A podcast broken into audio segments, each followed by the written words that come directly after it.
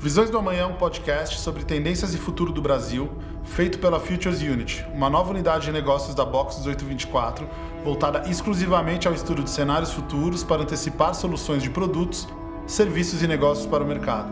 Com foco em também estruturar estratégias de inovação para uma rápida adaptação no mundo com mudanças tão velozes.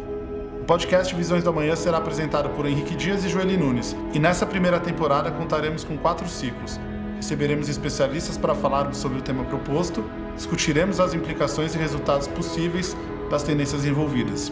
Os episódios serão lançados semanalmente, todas as terças. Contamos com você nessa trajetória de construção de futuros. Chegamos ao final deste primeiro ciclo. Nele falamos sobre educação, suas mudanças e os principais caminhos para o futuro. Conversamos com Vinícius Moisés, que contribuiu com a discussão, nos trazendo a visão de alguém que está muito próximo desta área. Bom, neste episódio apresentaremos resumidamente tendências que moldam também esta categoria. Começando por uma que falamos no primeiro episódio, que é a tecnologia híbrida. Como dissemos, essa tendência é sobre conexão de diversas tecnologias para que o processo de aprendizagem seja feito de forma dinâmica e contínua possibilitando uma fluidez maior para cada pessoa. A Atama oferece treinamento personalizado para os alunos, utiliza inteligência artificial para diagnosticar os diferentes graus de compreensão e a tendência de erro, o histórico de aprendizagem, o grau de concentração de cada aluno e, a partir disso, proporciona treinamento personalizado.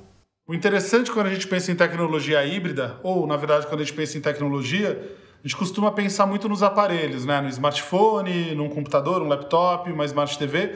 E claro que isso é muito importante, porque a integração de todos esses aparelhos, né, como um videogame, uh, eh, para a gente ter possibilidades de multiplataformas para educação são muito importantes, mas a gente também traz a perspectiva do que é invisível para a gente. Né? Então, quando a gente fala de tecnologia híbrida, é o, quais são as tecnologias dentro do smartphone que podem ajudar num processo de educação, ou mais do que isso, num processo de aprendizagem, né?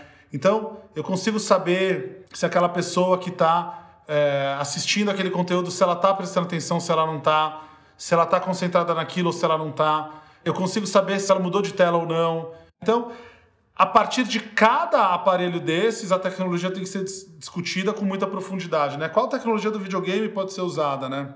Qual tecnologia da Smart TV? Qual tecnologia de um laptop? Qual tecnologia de um computador, né? Qual a tecnologia, enfim, do smartphone. Então isso é muito importante. A tecnologia híbrida não é só aparelho, obviamente que os aparelhos estão nessa equação, mas quais são os softwares, né? Quais são as, a, o lado invisível dessa tecnologia que pode contribuir para o processo de aprendizagem? A nossa segunda tendência é a aprendizagem efetiva, quando a aprendizagem acontece de verdade, quando a nova informação se relaciona aos conhecimentos prévios do indivíduo e ele desenvolve uma nova competência ou habilidade. É o sistema e o processo educacional preparado para receber a individualidade da bagagem de cada pessoa, usando disso para facilitar e melhorar o resultado.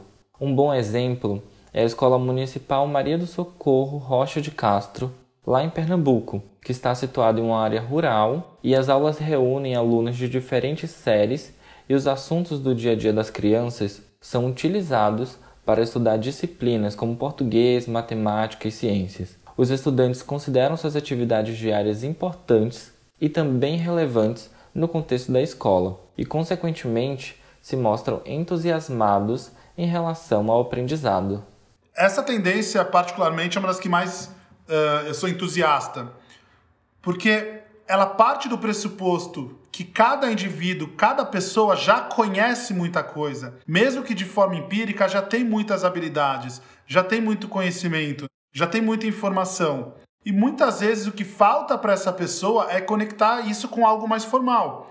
Quando a pessoa percebe que isso que ela já é, isso que ela já conhece, isso que ela já tem internamente, se conectando com alguma coisa mais técnica, mais formal, isso vira uma potência, porque ela percebe que aquilo é potencializado nela, né? Ela percebe que aquilo faz muito sentido, né? E esse conhecimento empírico não pode se afastar da pessoa, né? É uma coisa que é dela e quando as instituições conseguirem, talvez com muita ajuda das tecnologias, captarem tudo que é prévio, que essa pessoa já sabe, conhece essas habilidades e potencializar isso, eu sei que eu estou usando muito a palavra potência, mas é justamente isso, potencializar isso a partir de uma formalidade, de questões técnicas, a gente tem um, um encontro genial e fundamental para a gente resgatar, não só uh, jogar, né, resgatar e jogar todo mundo para o processo de aprendizagem, mas também para resgatar autoestima e, e mostrar como as pessoas de fato têm muita coisa dentro delas. A nossa terceira tendência é a identidade, que nada mais é do que a redefinição da nacionalidade para proteger a pluralidade de identidades que vivem no mesmo país. Isso porque as características identitárias de um grupo não podem ser imprimidas como homogêneas, porque isso anula a diversidade de perspectivas e a identificação entre marca e produto. O prato firmeza é um bom exemplo disso.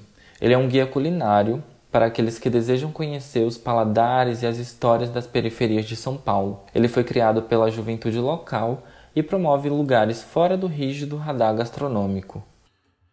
Essa tendência ela é muito forte e ela questiona todo o processo educacional que a gente tem vivenciado no Brasil até hoje, né? A gente sai da ideia eurocentrista, a gente sai da ideia de que tudo que vem do hemisfério norte é mais relevante, é mais importante, é mais culto. E a gente começa a olhar de fato para o sul global, né? A gente começa a olhar para dentro das nossas próprias culturas, a gente descobre autores e autoras que estão trazendo perspectivas de olhares riquíssimas e a gente começa a olhar também para questões que a gente estava distante né, do processo da educação. Né? Então, os povos nativos, né?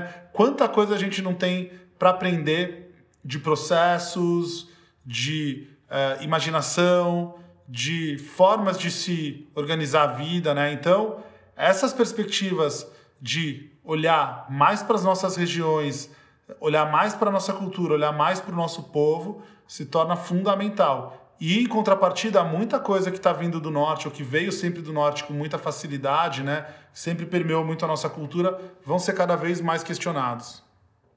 E por último, conhecimento aplicado. Só nos interessa o conhecimento que possa ser aplicado na prática diária do estudante e que tenha impacto direto na renda ou na empregabilidade do usuário. De forma resumida, é um sistema educacional e uma proposta pragmática. A Gama Academy é uma empresa que prepara talentos para o mercado digital. Em programas educacionais, os participantes encaram desafios reais, se conectam com empresas e startups digitais recebem tutoria de profissionais excelentes nas suas áreas e também têm a oportunidade de compartilhar e absorver conhecimento. E ao final de cada curso ocorre uma feira de contratações, promovendo a inserção profissional dos estudantes. Se a gente afasta a lente local de tendências, talvez esse não fosse um campo tão relevante ou tão forte em outras partes do mundo, principalmente na Europa, onde muitas vezes a escolha de uma carreira está muito ligada ao que a pessoa quer, aos prazeres que ela tem da vida, né? O que ela quer, a área que ela quer aprofundar os conhecimentos. Quando a gente vem para o nosso contexto, conhecimento ele precisa se converter necessariamente em algo que você vá usar, né, no dia a dia. Tem a ver com uma questão prática, tem a ver com uma questão que você vai conseguir gerar uma renda em cima disso, né? É, obviamente que isso não vai bater em 100% da população, a gente não está falando da totalidade da população, mas a grande maioria da população brasileira está olhando para isso. Isso vai ser determinante para saber se ela vai entrar ou não numa instituição. O que aquilo vai mudar de forma prática na vida dela. O que, que vai mudar na relação dela com o trabalho? Se ela não vê sentido nisso, muito provavelmente ela vai largar essa escola, ela vai largar essa universidade, ela vai eh, largar esse curso que ela está fazendo, né? Então, quando a gente pensa em Brasil, né, e a gente trabalha com essa tendência, e a gente deixou ela por último, né, conhecimento aplicado, ela é muito importante porque ela se torna um processo quase que mandatório para qualquer instituição, governo que trabalhe de fato com educação. Com isso, encerramos o nosso primeiro ciclo do podcast Visões da Manhã. Na semana que vem, começaremos um novo com outros convidados e mais conhecimento para construções de futuros. Visões do Amanhã é um podcast sobre tendências e futuro do Brasil feito pela Futures Unit da Box 1824.